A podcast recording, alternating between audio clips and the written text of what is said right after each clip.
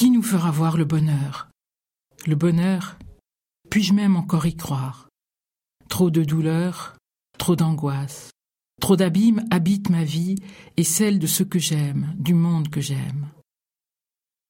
Celui qui promet le bonheur ne peut-il alors être qu'un de ces charlatans, vendeurs du temple moderne?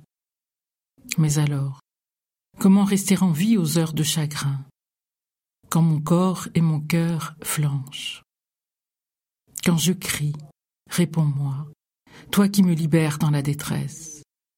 Mon Dieu, serait-ce toi qui peux me faire traverser les ombres de la mort, me donner de croire malgré tout? Il est parfois si violent ce malgré tout, que seul un filet de lumière ou de vive peut se frayer un chemin. Comme celui à l'heure de ta mort, quand une lance ennemie a transpercé ton côté.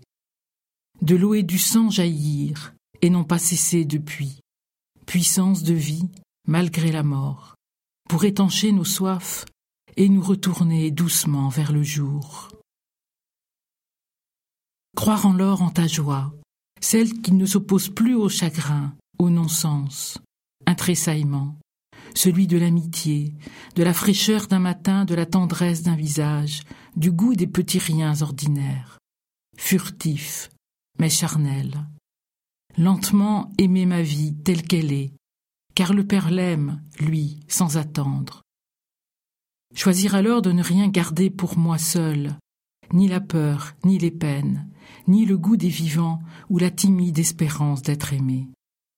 Visitation secrète d'un Dieu qui a décidé de ne jamais nous délaisser, sentir la vie, au risque d'en souffrir.